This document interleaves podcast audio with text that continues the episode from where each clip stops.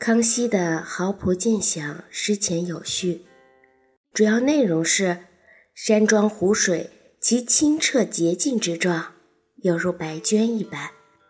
这里青翠的山峰，生长着茂密的树林，鸟儿飞满枝头，鱼儿在水里游弋。这一切都是大自然的巧妙安排。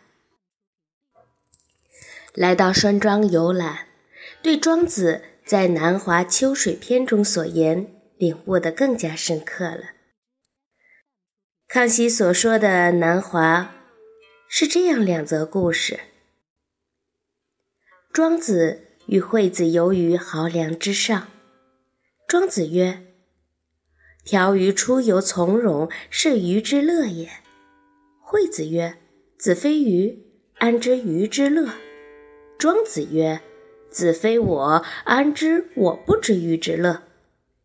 另一则故事写庄子在濮水边钓鱼，楚王派使者请他去做官，庄子执竿而不顾曰：“吾闻楚有神龟，死已三千岁矣。王今祀而藏之庙堂之上。”此归者，宁其死，为留骨而贵乎？宁其生，而业尾于途中乎？这两则故事的内容被《世说新语》揉为豪朴见想，是一种山林之想、自由之想，表达的是人与自然亲近无间的情怀。